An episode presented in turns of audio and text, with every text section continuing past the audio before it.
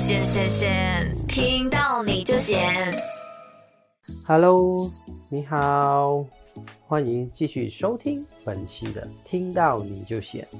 我是和你一起避开风险的风险管理员 KK。那么，其实我一直在想一个问题，就是呃，一般来说会听这个 podcast 的听众们呢，你大概是几多岁的呢？那无论你是几多岁都好呢，啊，KK 在这里呢，都有一些啊祝福的话，想跟不同年龄层的你们说。如果听着的你是二十岁的呢，希望你学业、事业都顺利。那么如果听着的你是三十岁的呢，希望你可以找到终身的目标和终身的伴侣。如果你今年刚好是四十多岁的了，希望你可以找到自身最大的价值。如果你五十岁以上了，那么希望你可以找到人生中的安宁。那为什么今天会做一个这样子的开场白呢？是因为今天的主题叫做二十岁、三十岁、四十岁、五十岁应该买什么保险？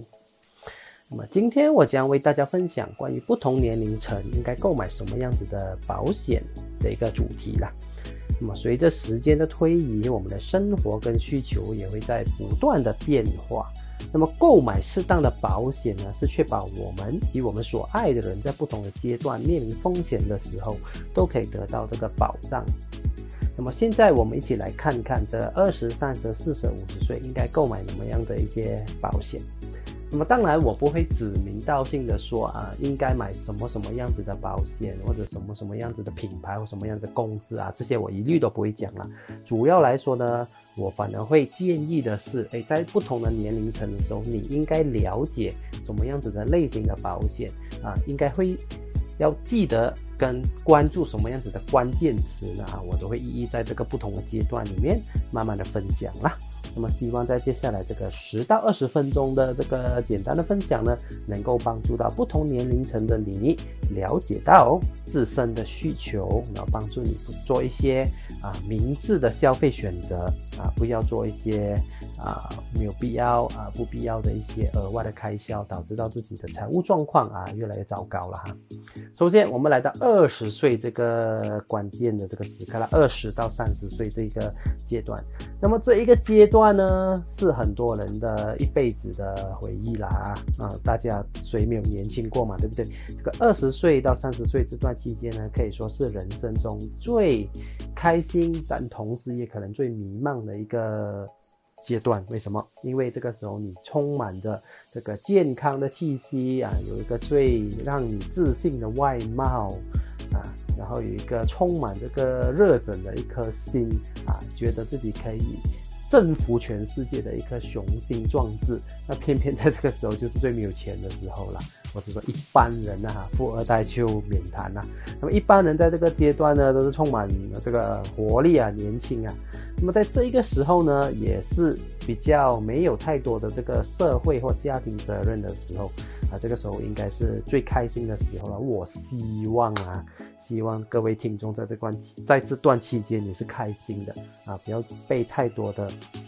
这些社会压力啊，或者是人与人之间的攀比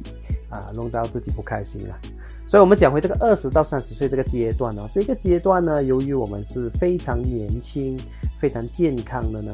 在保险的角度来说呢，我们可以说是风险最低最低的时候。当然，我不是说二十岁不会生病啊，而是那个几率是相对来说是非常非常低的。二十到三十岁是人最健康的时候，风险最低的时候，就意味着保费是最低最低的时候。其实，如果你问我啦，在这个时候啦，最适合买的保险是什么？其实它。最正确的答案应该是什么样子的保险？如果有钱的话，都应该买一份，因为这个时候一定是最便宜、最健康，然后这个审核过程呢，一定是最轻松的。但是很可惜啊，想法很美好啊，但是事实总是很骨感的。通常在这个阶段呢，我们因为还年轻嘛，没有太多这个责任的这个，嗯，应该说没有背负太多的这个责任的感觉呢。呃，那我们也欠缺一个成熟的面对社会的这个这个思维呢，很多我遇到二十到三十岁之间的人呢，基本上保险意识相对的也会比较薄弱啊。这个时候呢，就通俗点说了，觉得买保险是浪费钱的啊。大部分的人呢，我是说大部分啊，不是说所有人啊，大部分的人在这个阶段呢，基本上是相当的排斥保险的概念的，也不大喜欢去面对这个课题的。所以呢，基本上就是很可惜，我们最适合买保险跟可以最便宜的价格买到保险的年纪，却偏偏是我们最不想买保险的时候。所以呢，当然说是这样子说啦，如果硬硬要给二十岁的年轻人一个建议的话呢，啊，我是我会觉得在二十岁怎么样子的好呢？一定要为自己先上一份医药卡。就是我们所谓的 medical card，OK，hospitalization and medical insurance，这个怎样都好，叫做最低最低的这个啊底线了啦，没有的再低了的。为什么呢？我们可能健康没有那么容易的患严重疾病，没有那么容易的啊医啊去去世。但是不代表我们啊能够避免意外的发生嘛，对不对？意外的发生总会让我们啊必须背负上一些啊叫做不必要的那个财务状况。偏偏这个时候我们最没有钱的时候呢，我们的这个财务状况的困境呢，一定是由我们的家人来背负的。所以这个时候呢，作为稍微有一点点责任感的年轻人呢，最低限制啦，为自己购买一份医疗保险是叫做。呃，最底线、最底线的、最 minimum 的了。那么医疗保险要怎么买呢？嗯，你可以选择的就是单一的这个医药保障，我们叫做 stand-alone medical card，或者是啊，可以在这一个一个叫做配套里面的这个啊保险去购买，我们通常叫做 investment link product 啊。这个投资连接保单，这个投资连接保单呢，基本上就好像一盘纳西勒曼一样，因为纳西勒曼它不是我啊叫做啊硬硬的，你只能买怎么样的纳西勒曼嘛，你可以选择你所要的配菜，所以一个 investment link 的这个 product 呢，它也是一样的啊，它一份保单里面可以你选择你所要的一些产品。啊，比方说，我想要好一点的 medical 卡，我要没有这样好的 medical 卡，我想要放一点人寿保险，放一点严重疾病保险，加一点储蓄，都可以根据你本身的这个啊能力去决定的。所以我觉得，对一个二十多岁刚刚出来做工的年轻人来说，这是最经济实惠的一个选择。当然，当中最重要、最重要的这个保单就是这个医疗保单，就是刚刚我所说的，因为我们没有办法避免自己。不发生意外，对不对？除非我们每天躲在家里面不出来啊，躲在家不出来，也不代表我们不会发生意外，也不代表我们不会啊不发生意外啊，应该这样说吧。好，所以这个是二十岁的关键词是健康、低风险、保费便宜啊，这几个关键词一定要记得。如果真的可以的话呢？可以好好的把自己的这个预算啊算一算，如果没有太多的 commitment，可以放多一点预算的话呢，我是建议都可以考虑去了解一下你所能够买到的保险，然后看看哪一个你觉得相当重要的呢，在这个时候买下来绝对是最明智的选择。加大资讯力度，提高思考程度，天天听优内容，引领知识潮流，提高你的生活高度。那么很快的，哗啦啦，哗啦啦，哗啦啦，眨眼间我们就来到三十一岁到四十岁这个阶段了。三十到四十这个阶段呢，我相信很多人已经步入了他的职业生涯，在这个时候你应该也选定了你想要走的这个路线了。我希望啦，可能很多人还在很迷茫的一个状况，呃，God bless you 啦哈。从三十岁很多时候呢，都进入了一个比较稳定的职业生涯。可能也开始有自己的伴侣啊，伴侣可能是在二十到三十那个时候找到了，然后在这个时候呢，可能已经开始组建了自己的家庭。那么在这个阶段呢，有什么样子的特点呢？就是人相对的成熟了，然后也发觉到自己需要背负的责任也越来越多，可以开始要顾及家庭了，开始在这个公司有一定的职位啦，需要背负更多的责任了啊。可能也有很多人进入了以自己的健康来换取更多的金钱跟升职的。是一个机会，这样子的一个阶段啊，同样的压力也是会越来越大咯，所以就会影响到我们的健康。是在这一个阶段的时候呢，啊，也有很多人呢会开始购买自己的资产，OK，比方说啊，有着负资产的。呃，代号的汽车，可能我们开始为了我们添置自己的房地产啊、物资啊，开始做一些投资啊。所以在这一个阶段的时候呢，三十到四十岁的人呢，一定要了解的就是这个叫做债务撤销计划。OK，债务撤销计划不是一个 plan，而是一个概念。什么说概念呢？就是说，其实我们要开始了解到，我们开始跟银行贷款来购买了很多一些我们暂时没有办法付清的一些啊，我们想要的东西，就好像刚才我所说的房屋啊、汽车啊这种财产。但是呢，由于我们还在欠着银行钱，然后我们还没有完完全全拥有这个产品之前呢，我们的本身的这个工作能力呢，就是要用来偿还这些债务。所以在这个时候呢，我们就背负了一定的风险。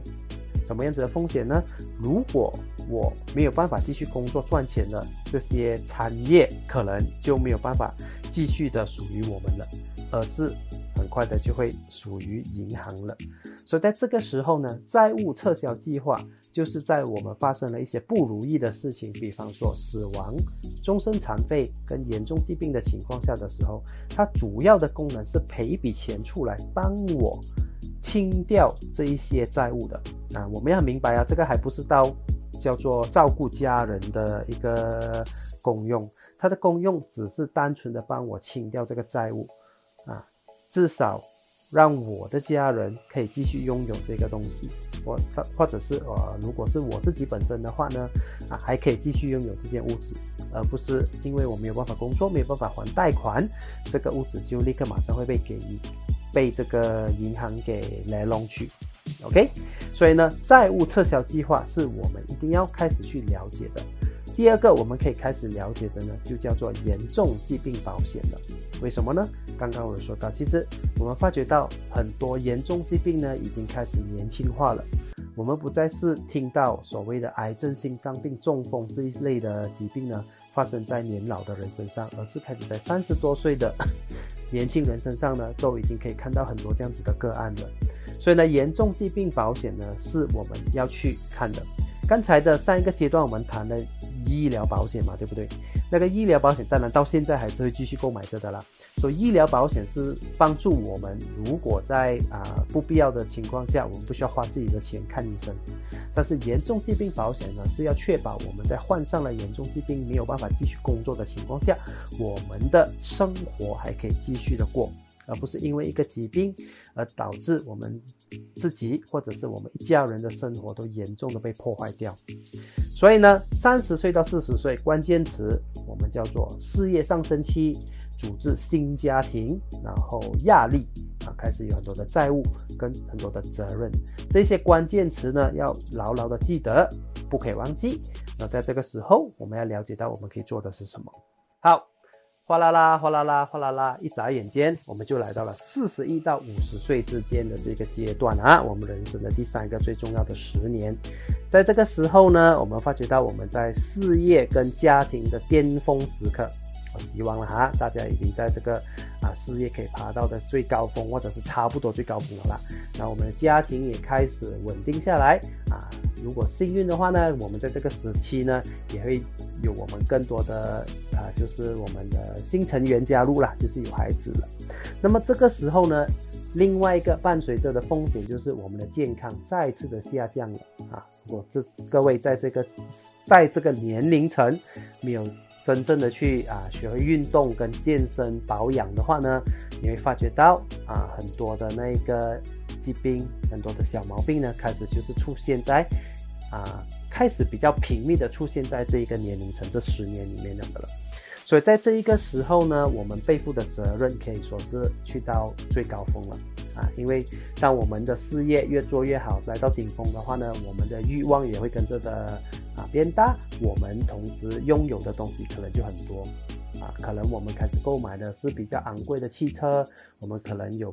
多过一间的房子，我们可能需要更豪华的装潢啊，我们开始做很多各式各样的投资，那我们也花很多的钱在我们的生活品质上面，所以我们花钱就好像流水那个样子了，在这个阶段，还有孩子的教育费啊，孩子的啊各种各样的生活费，所以我们呢在这个时候花的钱是很多，当你钱花的越多的时候。你就会发觉到，我的生活品质去到了一定的这个 level 过后呢，我是很难接受让它降下来的。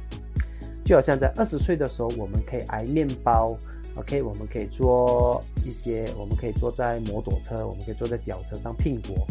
但是到了四十岁，当我们习惯了坐在这个豪华的车里面，我们是很难够退回去二十岁的那种生活了的吧？所以呢，我们的生活到了一定的这个呃叫做阶层之外，我们要想尽办法的在下面为他做一个资助，为了确保我们的家人不会因为某一些事故导致到整个家庭的这个生活品质一下子倒下来。我相信，如果听着的你是父母的话，你非常明白这个感受。我们作为父母的辛苦熬过的这个时期。我们不会希望我们的孩子必须要重新的经历同样的东西，所以我们想尽办法的让他能够继续过他这个啊悠闲开心的生活。当然，我们不需要让他们成为富二代，但是我们不需要让他们啊，因为我们发生了一些事情，让他们需要从乞丐的生活开始重新的慢慢爬起来。所以在这个时候呢，我会觉得四十到五十岁之间的人们呢，一定要开始了解这个人寿保险的重要性。人寿保险呢，保护的就是那个受保人两样事情：一是死亡，二是终身残废。说死亡就顾名思义，当我不在了，我就赔一笔钱出来，是真在真正的意义上是希望我还生活着的家人呢，可以利用这笔钱好好的生活下去。有一句我非常喜欢的话，叫做“买保险不是因为人会死，而是因为还有人需要活着”。优内容与你共享有声世界。所以听着这一段 podcast 的你呢，我想问你一个问题：万一今天你忘记回家的话，你的脑海里面最直接浮现的人的脸孔是谁？而这些人呢，就是你最放不下的人。而我想问的是。如果你真的忘记回家的话呢？这一些脸孔，这一些人，他们有没有办法好好的过他们的下半辈子？所以在这个时候呢，人寿保险就会真正的进入我们的思维里面。我们要确实的明白，我们不再像二十岁的时候那么健康，那么无畏。在这个时候，我们真的要面对，我们可能随时随地就没有办法回家的了。而当我们没有办法回家的话呢？我所留下来的是遗憾，还是能够照顾他们一生一世的爱？所以人寿保险呢，是我们认认真真要去开始了解的一个计划。第二个就是，如果你有孩子了，我相信避免不了的，你要开始去为你的孩子规划教育的这个储蓄计划，因为这个时候呢，孩子可能刚刚长大，还可能很小，所以这个时候开始计划的话呢，到他们大概。啊，十八二十岁需要用一笔钱去深造的时候，我们不需要在那个时候再来克拉姆嘎布的，我们不需要在那个时候手忙脚乱，而不知道去那里生钱、那里挖钱出来。所以在这个时候呢，如果我们已经做好了一个一定的规划，到那个时候他们需要用到钱的时候，我们作为父母的可以很有自信的跟他们说：你想读什么都没关系，因为爸爸妈妈已经为你准备好一笔钱了，你安心的去选择吧。所以呢，这个就是这两个，我觉得在这个时候呢，我们应该搬上去我们的脑袋里面，好好的去思考的两个计划、两个方向。那么哗啦啦、哗啦啦，我们很快的就来到了五十岁以上的生活了。这个时候，我希望啊，你的工作依然是处于巅峰状况，不过可能已经慢慢到了啊，要接受。年轻人取代我们的这个时候了，我们也发觉到的就是，哎，我们的思维开始有点跟不上这个时代，开始有一点点的小脱节了，啊，我们开始发觉到我们的体力真正的达到了力不从心的状况，我们发觉到我们真的累了，让我们发觉到我们的孩子都不知不知、不知不觉之间已经长大了，也已经开始要建立他们属于他们自己的生活组织，属于他们的家庭了。所以在这个时候呢，健康更是一个对于我们而言是比金钱更重要的一个啊元素。所以呢，如果能够健康的活到五十岁以上，对很多人来说都是一种恩赐了。那么我也希望听着这一个 podcast 的你，如果真的是五岁呃五十岁以上，而且还是健康的话呢，真的是恭喜你。所以到了这一个时候呢，我们要开始规划的就是我们自己本身的退休生活啊，然后我们要开始计划的就是如何的把我们的这个人生的这个社会的这个呃责任交给我们的下一代了。所以呢，先讲到退休生活，最直接的就是开始规划我们的退休基金了。所以退休基金，当然政府也会强制的给我们一个 EPF 啊，让我们有一小笔的这个退休基金。但是很多时候我们发觉到 EPF 是不够的，所以我们自己本身也可以给自己做一个 private 的 EPF。这个时候呢，养老金啊、退休计划啊、退休储蓄这种保单呢，对于我们而言呢，就很重要了。为什么这样说呢？因为如果我们大概五十岁开始的话呢，这个时候我们发觉到的就是我们的啊收入可能也很多了，但是可能我们消费的欲望就慢慢降低了，生活回归到的就比较比较简单，然后不需要太过的啊吃也比较简单，然后用也用的比较简单，不再盲目的追求一些豪华奢侈的生活了啊，那我们就多余的钱呢，多余的钱呢，我们就可以把它放出来呢，为我们制造额外的这个退休计划。市场上蛮多的退休计划呢，都是需要我们去啊，叫做 commit for 五年到十年。所以呢，我们从五十岁开始呢，可能只需要缴这个保费五年到五十五岁，或者十年到六十岁呢，就不需要给钱了。呃，那个时候呢，六十岁我们就正式退进入了退休的年龄。啊，在这个时候呢，哎，你会发觉到到五十五岁、六十五岁、七十五岁、八十五岁，啊，就慢慢的每年都会有这个啊退休计划给我们的这个回馈啊一些现金回馈回到我们的身上，所以在这个时候呢，有用多余的钱开始为我们铺一些往后生活的这个退休基金是非常非常适合的。那么第二个我们需要注意的东西呢，我们就是在于我们的传承了。为什么说我们传承呢？我们要开始接受五十岁以上开始呢，我们的人生可能会开始走到去终点。我不知道几时，但是五十岁以上呢，我们要开始注意这一点了。我们可能会随时安详的离开了。这个时候呢，我们要开始做好我们的传承计划。什么叫传承计划呢？就是啊，我们辛辛苦苦打拼半辈子所拥有的东西，如何有效的啊转让给我们的下一代。啊，我们的后代，我们的子孙，而，要 make sure 的是，他们不会因为这个资产而吵架。如何有效的安排，公平的安排？那么其中一个很重要的东西呢，就是我们在保险规划里面叫做传承计划，也就是一份好的人寿保险的规划。有个故事，不懂大家有没有听过，叫做中国爷爷跟西方爷爷的一个分别啊，一个这样子的图画，可能在社交媒体有流传过的。那么这里就说到，就中国爷爷比较保守嘛，钱都自己收，自己辛苦存了一百万，就各自给了五十万两个孩子，两个孩子拿着五十万再分给自己两个孩子，就变成一人二十五万，一人二十五万。所以你发觉到钱越来越少了，但是西方爷爷就很比较聪明一点呐。那个图是这样说了，没有说东方的比较笨，西方的比较比较聪明啊。他们只是做一个简单的对比。西方爷爷有一百万呢，他会拿三十万来买保险，七十万呢自己留着啊享受人生。七十啊三十万的保险变成两百万，再流传给两个孩子，一人又有一百万。哎，我有一百万，我创造了两百万，给我各自一个孩子，我在教这我的孩子。再拿三十万，再买一个两百万的保险，七十万自己留着用。OK，当我不在了，这两这两百万又再分给我的两个孙子，这样子慢慢的、慢慢的传承下去。所以呢，保险呢也是一个创造最好的工具，因为它是一个可以用一块钱买十块钱的一个产品来的。啊，我说的是钱，保险其实就是一个买钱的工具来的。我用一块钱买十块钱，那么。如果我有一百块的话呢，我可以用十块钱来买回一百块，剩下的九十块我可以自己用，